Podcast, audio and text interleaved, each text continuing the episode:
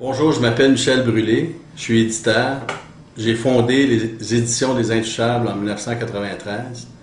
En 2005, j'ai fait l'acquisition de l'Anto Éditeur que j'ai plus tard rebaptisé les éditions Michel Brûlé.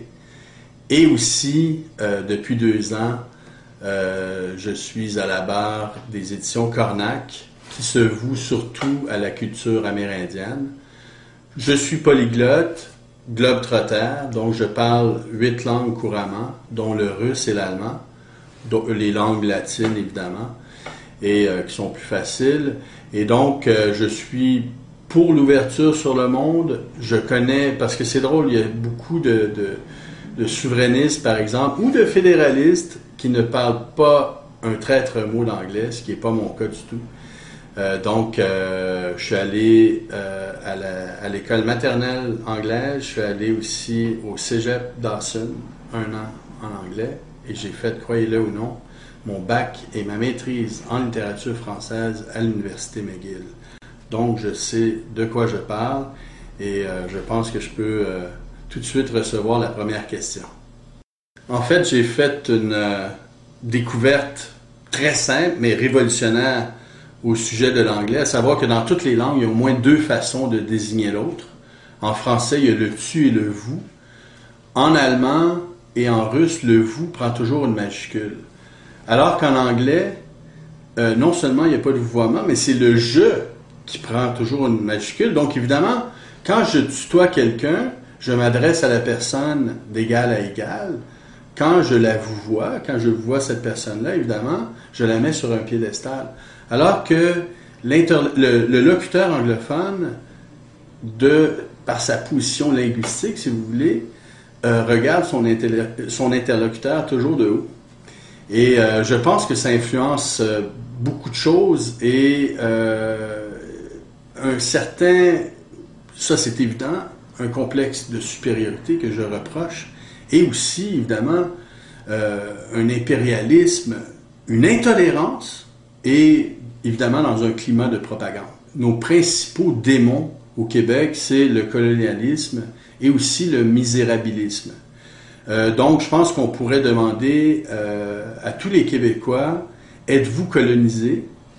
Et il y aurait certains niveaux. Euh, par exemple, je regarde quelqu'un comme Richard Martineau, que je me plais à détester. Ce type-là, bon, il y a eu une polémique pour ceux qui connaissent plus ou moins l'actualité québécoise parce que les, questions politiques, identitaires, les, questions de, colonialisme reviennent sans cesse au Québec. Donc, il y a eu une polémique autour d'un livre qui s'intitule Parlons souveraineté à l'école, euh, que j'ai publié. Je le vendais, c'est un livre euh, grand format avec euh, des, photos couleurs, etc. Donc, et on vendait ça 9,95. Euh, donc, évidemment, moi, c'était ma contribution à la cause, si vous voulez. Et ça a déclenché toute une polémique. Euh, évidemment, il faut savoir que euh, l'éducation au Canada est de juridiction provinciale. Donc, c'est le Québec qui contrôle l'éducation. Par contre, ce qui est arrivé, c'est que petit à petit, le gouvernement fédéral s'est immiscé dans les écoles.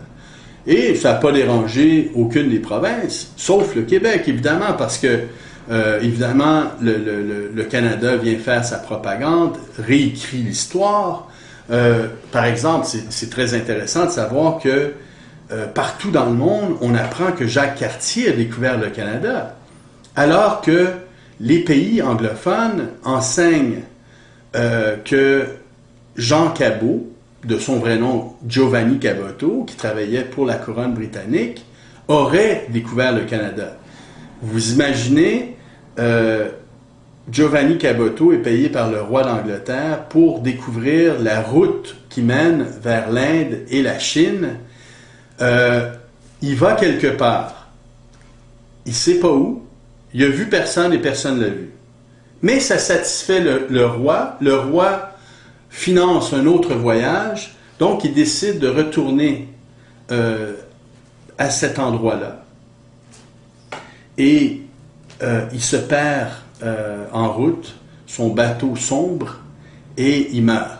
Et là, on suppute que cette île serait Buenaventura qui appartient à l'archipel de Terre-Neuve. Mais c'est de pure conjecture, là. On, nage dans l'hypothèse. Et donc, pour enlever le crédit à un Français d'avoir découvert le Canada, euh, on, on le donne à n'importe qui, puis ça repose sur absolument rien.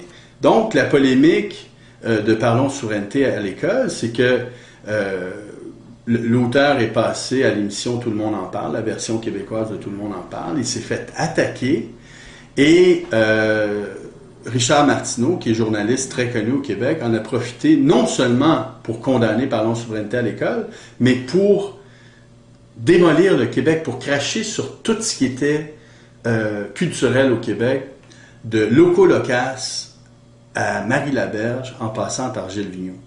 Donc, cette réalité-là, euh, donc, pour mieux répondre à votre question, le colonialisme est, euh, comme je vous le démontre par cet exemple-là, omniprésent, mais le colonialisme linguistique, il est surtout euh, présent et omniprésent à Montréal.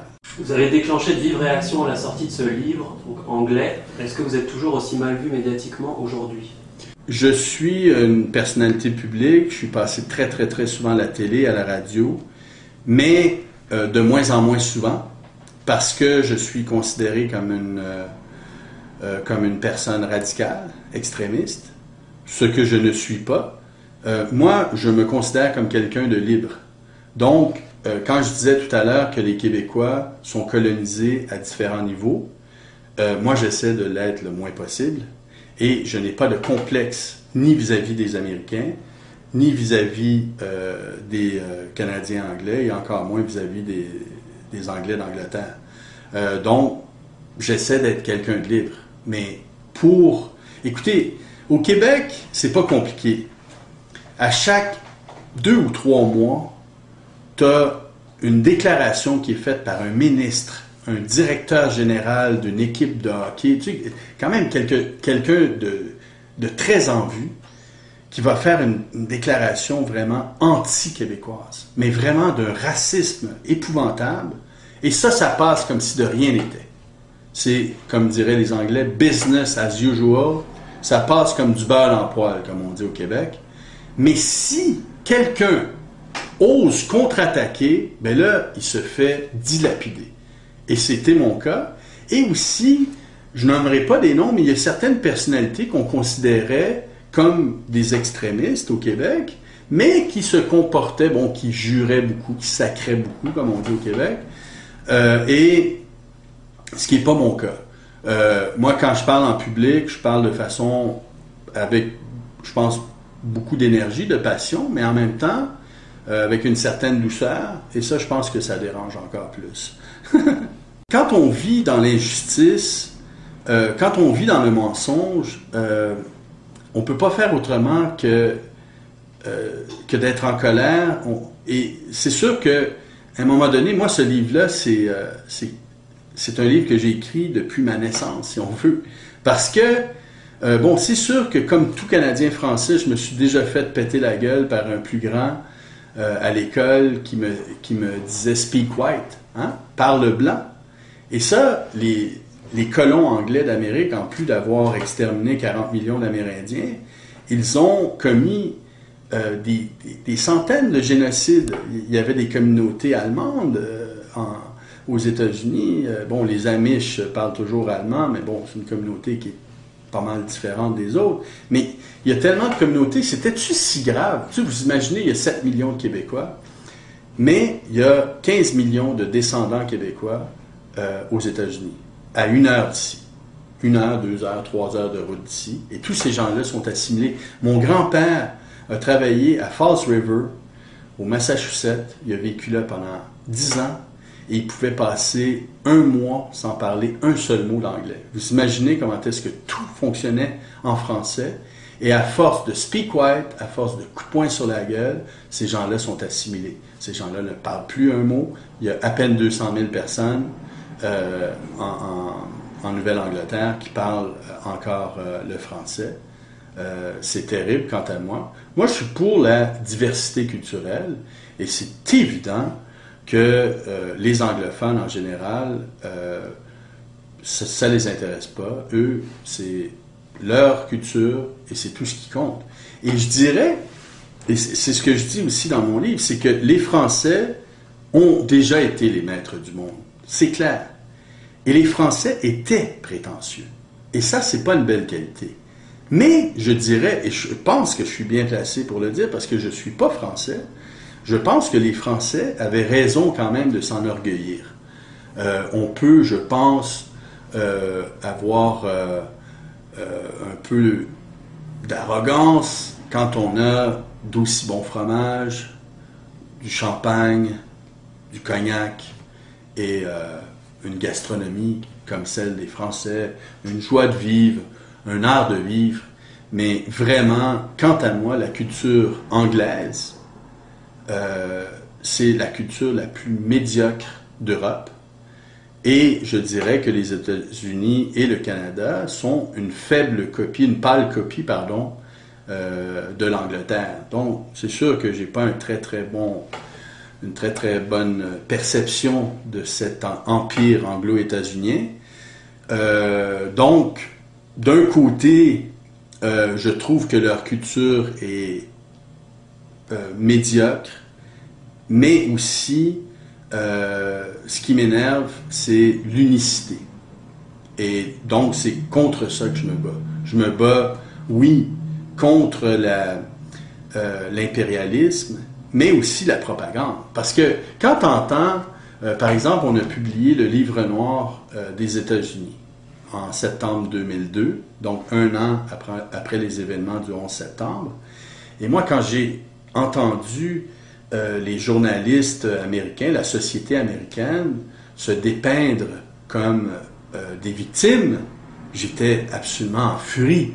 Donc, je me suis dit, quand même, il ne faut pas euh, prendre les gens pour des, cons. Et c'est pour ça qu'on a fait ce livre-là. On a eu beaucoup de succès parce que les gens se rendaient compte que ben, les États-Unis, ils ont fait beaucoup, beaucoup, beaucoup de mal euh, dans le monde, et avant eux, c'était les Anglais. Il ne faut pas oublier, par exemple, les camps de concentration. C'est Kitchener qui a inventé les camps de concentration en Afrique du Sud, et ce gars-là est devenu Lord. Donc, euh, il y a un chapitre, par exemple, dans mon livre qui s'appelle Fier génocidaire. effectivement, Moncton, qui est un des principaux artisans de la déportation des Acadiens, écoutez, on a déporté 18 000 Acadiens. C'est le premier cas en 1755. C'est le premier cas euh, moderne euh, de nettoyage ethnique. C'est épouvantable ce qu'ils ont fait. Ils ont, ils ont euh, et, ça s'est fait aussi sous le sceau de l'hypocrisie parce que ils ont annoncé aux Acadiens qu'il y avait une bonne nouvelle.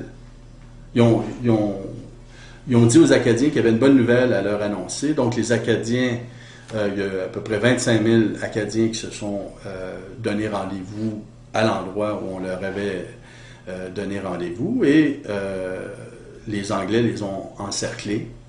Et euh, là, il y en a à peu près 7000 qui ont pu se sauver. Et là, il y en a 18 000 qui ont été déportés. souvent dans, des, dans de vieux rafiaux à moins 40, les gens mouraient. un expert, ben, Zachary Richard, le, chanteur, mais qui est, un, qui est un expert de cette période-là, me racontait que en Virginie, euh, le gouverneur avait dit qu'il ne voulait pas avoir de, bateau, de déportés. Mais il y a quand même au moins un bateau qui s'est rendu euh, en Virginie. Et les gens avaient deux choix. Soit sortir du bateau et se faire tirer, ou mourir d'inanition dans le bateau. Euh, c'est assez terrible. Et Moncton, qui est un des principaux artisans de cette déportation, il y a une ville en son honneur, là où il y a des Acadiens, les, descendants de ces Acadiens-là. Et dernièrement, j'étais vraiment furieux quand j'ai appris que Moncton, qui est une ville bilingue, euh, interdit à ses employés au casino de Moncton de parler français. Donc, c'est des claques sur la gueule qu'on mange, mais on a l'habitude, on est colonisé au Québec. Quand on a ces claques sur la gueule-là, il y a eu dernièrement euh, les manifestations du G20, et les Québécois qui étaient là, ils ont été victimes d'un racisme absolument terrible.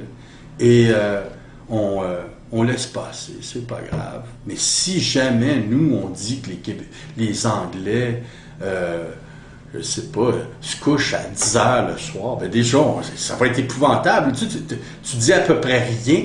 Tu, dis qu'ils sont plus gros que nous autres, puis tu ont plus de problèmes d'obésité. N'importe quoi, tu même si c'est la vérité, là, tu sais, on peut rien dire. Et euh, c'est ça que, que de choquant. Moi, euh, il y a des gens qui m'ont traité de raciste euh, après avoir écrit ce livre-là, et j'ai appelé mon avocat, j'ai dit, écoutez, vous l'avez lu, mon livre? il dit, c'est sûr que c'est absolument pas raciste, mais les juges sont fédéralistes. Donc, tu vas perdre en cours. Donc, pas, pas de salive. Et pourtant, mon, mon avocat, c'est pas le genre de personne qui a peur de se battre. Donc, euh, puis moi non plus, mais je sais que ça aurait rien donné. Et c'est triste. Mais il faut continuer à se battre, ça c'est clair. J'ai fait un livre euh, avec un, leader politique, en fait, de l'ADQ, Monsef Guitouni, qui avait été, qui avait gagné son procès contre Radio-Canada, qui avait été victime d'une campagne de salissage. Et je pense que euh, les fédéralistes voyaient d'un très mauvais œil qu'un immigrant soit leader d'un chef, euh, d'un parti, pardon, euh, souverainiste, parce que l'ADQ, à la base, était souverainiste. Et donc, ce livre-là, il n'y a personne qui voulait en parler dans les médias. Personne. donc, non, non, la liberté de presse, il faut repasser au Québec. Là. Mais d'ailleurs, j'avais cette idée-là, êtes-vous colonisé? J'avais cette idée-là de. Et peut-être que je vais réussir à l'articuler pour que ça passe dans les médias. J'ai pas le choix. À un moment donné, euh, tu n'as pas le choix d'arrondir les coins un peu si tu veux que ça passe. Euh, donc, euh, euh, c'est ce que je fais, mais je continue à être un, combattant. Des fois, tu frappes en pleine face, puis d'autres fois, ben, tu es obligé d'être un peu plus de côté. 8 des 10 circonscriptions où les gens sont les mieux rémunérés au Québec sont à majorité anglophone. Rappelons-nous euh, du rapport Laurando-Danton, euh, sur une base de 100, euh, les Québécois étaient à 83. et je me souviens que les Anglais, je n'ai pas les chiffres exacts, exacts, peut-être que... Mais les, Anglais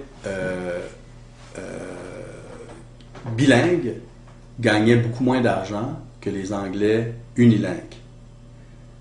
Donc, euh, évidemment, il était bien, au, bien au-delà de, de, 100. Donc, c'était quelque chose comme 118 euh, pour les anglophones bilingues et 135, 140 pour les anglophones unilingues. Donc, ça montre quelque chose. évidemment, nous, on était en bas de la barre de 100, qui était comme je vous dis, une sorte de moyenne ou de standard, alors qu'on représentait à l'époque pas loin de 85% de la population. Euh, donc oui, c'est sûr qu'une lutte de classe. C'est ce que je trouve intéressant aussi, c'est que chez les jeunes, il n'y a pas de racisme. Hein? Un, enfant, normalement, il n'est pas raciste. Puis vous regarderez les anglophones qui parlent français. Très souvent, ils parlent un français d'enfant. Parce que ils ont appris à être racistes à un, certain âge où ils auraient pu, cet âge-là, vraiment acquérir une maîtrise de la langue. Mais, donc, ils ont complètement arrêté. Donc, ils parlent un, français euh, ben, d'enfant, tout simplement.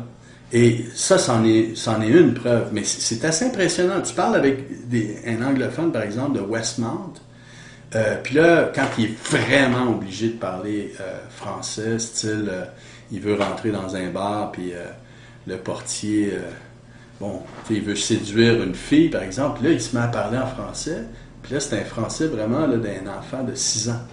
Parce que là, il a compris à 6 ans, hey, on n'est pas juste des enfants, puis on a du plaisir ensemble. Moi, je suis anglais, lui, il est français. Et là, il y a une rupture.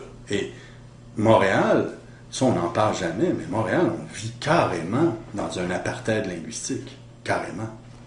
À ce propos-là, vous m'avez un jour parlé d'un comportement typique du colonisé qui consiste à adopter les mêmes réactions que le colon face à une révolte. Est-ce que vous pourriez un peu développer cette idée? Ben, En fait, euh, être colonisé, pour paraphraser les grands théoriciens que sont Franz Fanon, Fanon et Albert Memmi, c'est de substituer son regard à celui de l'autre. Donc, c'est sûr et certain que regardons la question des Amérindiens. Moi, j'ai du sang amérindien, euh, 13e génération, donc Nipissing et Algonquin, mais deux de mes arrière-grand-mères étaient amérindiennes, mais je ne suis pas capable de le prouver parce que nos curés occultaient cette réalité-là. Ce qui veut dire que les Amérindiens, c'était nos alliés, c'était nos amis, c'était nos frères, c'était nous-mêmes. Et après euh, la, conquête, la défaite sur les clans d'Abraham, donc qui s'est concrétisée en 1763, mais là, on a commencé à voir nos alliés, nos frères, avec les yeux des Anglais. Donc, comme l'ennemi à abattre. Et euh, évidemment, tu vois ton propre peuple avec dédain, avec mépris. C'est ça, cette réalité-là.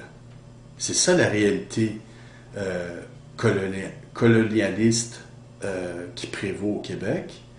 Et je pense que si on regarde nos curés, c'est épouvantable ce qu'ils ont fait. ils nous ont laissés dans, dans l'ignorance. Quand ils ont vu l'Exode, écoutez, deux tiers de la population québécoise s'en va. Puis on a tout perdu. Tout perdu. Mais en même temps, euh, c'est peut-être pas juste de leur faute. Est-ce qu'ils s'attendaient à autant de, de méchanceté, de cruauté de l'autre côté? Tu sais, il faut pas oublier que, bon, euh, le Québec, la façon que ça fonctionnait, c'était pas une société industrialisée du tout. Donc, c'était une société qui était portée sur, euh, bon, la, trappe, des fourrures et aussi l'agriculture. Donc, quand tu avais une terre, ben, si tu avais 15 enfants, ben, il n'y avait pas de la place pour tout le monde. Donc, c'est pour ça qu'il y a eu le phénomène de la colonisation, par exemple, de la BTB, mais aussi euh, le nord-est ontarien, le Manitoba, la Saskatchewan. Le Manitoba était 100% francophone, métis, canadien-français. Et, euh, par exemple, Normand Lester le rappelait dans un article qu'il a écrit il n'y a pas très longtemps. Normand Lester, c'est euh, l'auteur du livre noir du Canada anglais, en trois tomes, euh, qui, est vraiment un incontournable de l'histoire récente du Québec. Donc, Normand Lester racontait que les Américains voulaient vendre des mitraillettes au gouvernement du Canada. Et le gouvernement du Canada hésitait, donc les Américains ont dit, ben écoutez, on va vous les passer. Faites-en l'essai. Et donc, la première fois où ils ont fait l'essai de mitraillettes, c'est à Batoche une ville francophone où il y avait surtout des métis. Et il y a un des soldats anglais qui racontait qu'il avait honte d'avoir livré cette bataille-là parce qu'il tirait avec la mitraillette qui leur donnait un avantage incroyable sur des euh, combattants de 80-90 ans. Donc, il y avait toute une lâcheté euh, aussi. Donc, c'est des choses comme ça, je pense, surtout quand on connaît l'histoire. C'est sûr et certain que, comme je le dis dans mon livre, tu sais, quand j'ai ce genre de discours-là, euh, avec euh, des filles, ils vont soit me trouver fatigant ou ils vont me dire Ouais, mais c'est pas tout le monde qui est comme ça. Mais même s'il y a 50 millions d'Américains intello, intéressants, ouverts sur le monde, ben, ça n'empêche pas qu'ils sont 300 millions, puis c'est un peuple de guerriers, puis c'est un peuple aussi euh, ignorant, euh, impérialiste, propagandiste, qui nous attire dans une culture euh, ignoble. Donc, c'est ça aussi la réalité. Tu sais, des individus, il y en a des, des, des biens partout, puis des moins bien partout je, suis loin d'être celui qui va dire que tous les Québécois sont extraordinaires. Loin de là. Au Québec, on a besoin de leaders. On est un peuple de perdants, avec une mentalité de perdants, puis on a besoin de leaders. Et euh, c'est sûr et certain que, euh, bon, Jean Charest, de son vrai nom, John James Charest, est une marionnette mise là par le pouvoir anglophones et tous les manches canadiens du Québec. Hein. Il n'y a pas beaucoup de Québécois francophones qui votent pour euh, Jean Charest, mais en même temps, le, Québécois, tu sais, vous regardez après l'accord du lac Meach. Bon, pour ceux qui ne connaissent pas l'accord du lac Meach, l'accord du lac Meach, c'est euh, Brian Mulroney, qui est un Québécois anglophone, assez ouvert d'esprit, qui veut absolument que le Québec entre dans le giron constitutionnel. Parce que le Québec est toujours à part du reste du Canada, est toujours euh, à l'extérieur euh, de la Confédération. Et donc, euh, avec son ami Robert Bourassa, qui est premier ministre du Québec, il dit, écoute, Robert, je sais que tu es un mou, est-ce que tu peux demander les... Tu dresses une liste des demandes les moins exigeantes possibles, puis pour que le Québec rentre dans, le giron constitutionnel. Donc, Robert Bourassa a fait cette liste-là, et malgré le fait qu'on demandait à peu près rien, ça nous a été refusé. Et là, ça, ça a créé une bombe. Ça a eu un effet incroyable au Québec. Et là, au lendemain de l'échec de l'accord du lac Meach, 68% euh, des Québécois étaient prêts à voter oui. Donc, au Québec, et ça on n'en parle jamais assez, il y a des nationalistes mous et il y a des purs et durs comme moi. Moi, je vais voter pour Pauline Marois, mais je trouve pas que c'est, un bon leader. Euh, mais le nationaliste mou, lui, il voit pas ça comme ça. Lui, il, la trouve pas bonne. Elle, elle, est pas. Euh, elle passe pas bien. Il y a ça au Québec. Donc, en ce moment, c'est sûr qu'on peut dire qu'on est dans un creux de vague, mais tout peut changer rapidement. Mais il s'agit d'avoir les bons leaders. On en a eu. René Lévesque, qui n'était pas un peu dur, mais qui avait beaucoup de charisme et qui c'était un, grand leader, euh, il a fait avancer le Québec. Et Jacques Parizeau, qui est un peu dur, a fait avancer le Québec encore plus. Euh, il y a eu des opportunistes à côté, comme Lucien Bouchard, par exemple.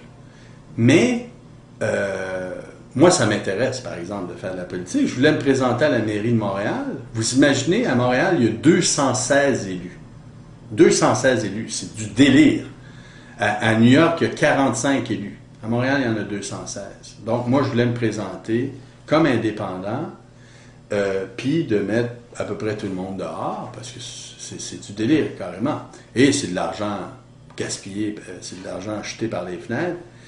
Louise Arel, qui était 25 ans euh, député du Parti québécois, qui était ministre et tout ça, voulait se présenter à la mairie. Fait que je lui ai laissé la place. Euh, puis je suis déçu. Mais bon, j'aurai, j'aurai encore ma chance. Mais moi, c'est sûr que mon but dans la vie, c'est de me battre pour mes idéaux. Et quant à moi, parce que j'en parlais tout à l'heure, ma nouvelle maison d'édition qui s'appelle Cornac se voue aussi à la défense des euh, des Amérindiens. Donc, moi, ce qui me différencie du Parti québécois, c'est beaucoup d'ouverture vis-à-vis des immigrants, beaucoup d'ouverture vis-à-vis des, euh, des euh, Amérindiens, et aussi beaucoup d'ouverture vis-à-vis des nationalistes mous. On n'en parle pas. On n'en parle pas des nationalistes mous. C'est eux autres qu'il faut aller chercher. Puis moi, un nationaliste mou qui me dit, écoute, brûlé, je voterais bien pour un pays mais as-tu vu les routes qu'on a? J'ai pas le choix d'y donner raison.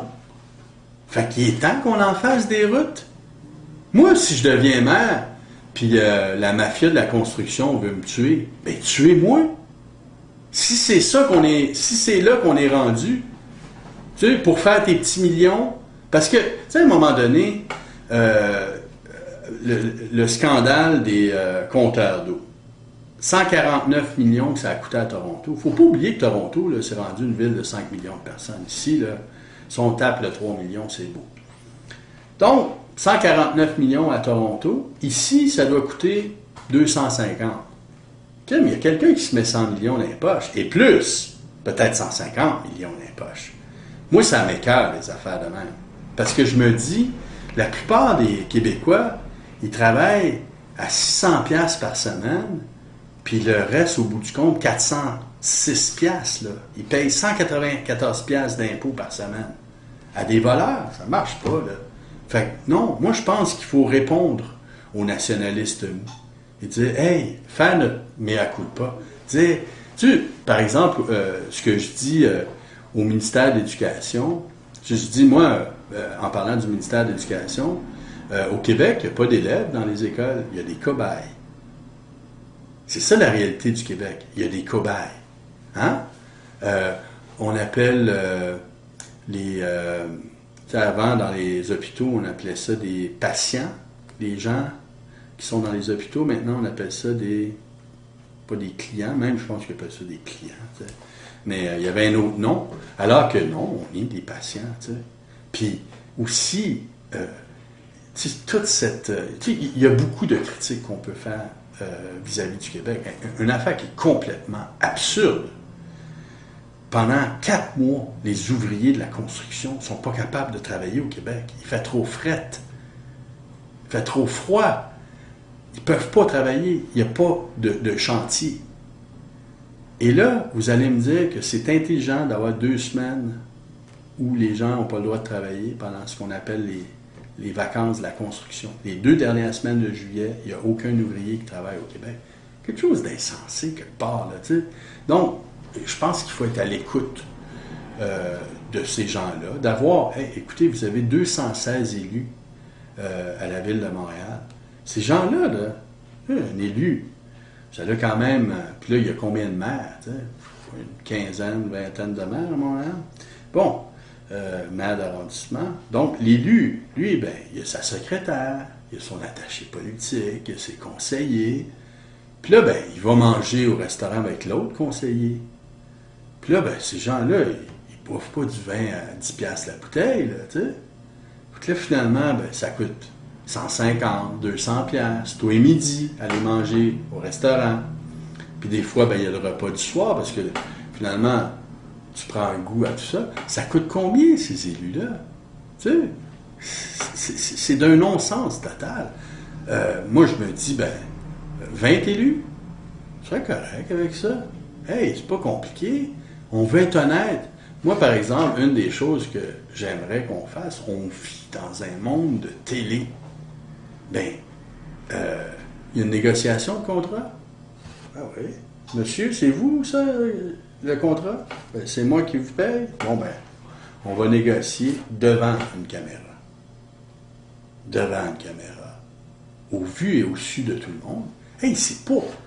L'argent, là, que j'administre, c'est l'argent du peuple.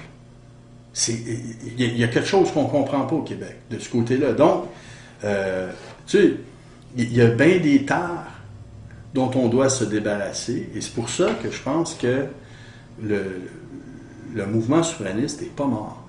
Mais on a un examen de conscience à faire. Puis, tu, euh, le, manichéisme, le manichéisme, c'est pas une bonne affaire non plus. Dire, hey, nous autres, on est parfait, puis le Parti libéral, c'est des trucs je pense que on a, on a des reproches à se faire, puis il va falloir se regarder dans le miroir. Quand j'ai commencé à travailler, la mentalité au Québec dans les usines, moi je travaillais dans les usines étant plus jeune, et euh, la mentalité, c'était euh, les patrons, c'est tous des trucs de cul. C'est tous des pleins de marde, c'est tous des, exploiteurs, des exploiteurs. Mais moi, je suis patron maintenant. Je suis pas un truc de cul. Hey, j'ai à cœur mes employés. Tu sais, je les aime. c'est mes amis. mais en même temps, il y a une certaine distance parce qu'on ne peut pas être ami-ami avec ses, employés, mais on a des rapports humains ensemble. Donc, à un moment donné, euh, c'est pas. Si on veut euh, se développer, on a besoin d'industrie, on a besoin d'entreprises florissantes. Euh, c'était comment s'appelait la. en fait, euh, je suis en train d'exprimer, euh, c'est le Saint-Simoniste, je pense que c'est ça, le Saint-Simonisme. Donc, il y avait un économiste euh, français qui s'appelait Saint-Simon, puis lui disait, ben, la société, en général, va s'enrichir avec l'enrichissement de tout le monde. Et évidemment, ça part de quelque part. Quand on regarde au Québec, essentiellement, euh, il y, a beaucoup d'hypocrisie dans le discours parce qu'on est pour une société égalitariste, mais en même temps, on a besoin d'une élite. Et ça, on refuse euh, de, reconnaître le besoin d'avoir une élite. Mais il y en a quand même une élite. Et souvent, c'est pas l'élite qu'il faut. Par exemple, l'élite de demain se retrouve au collège Brébeuf. Mais je sais, pour en avoir entendu parler, que le fils de pierre Elliott Trudeau, Justin, était pourri à l'école. Mais parce que tu es le fils de Pet, ben, tu vas passer ton année.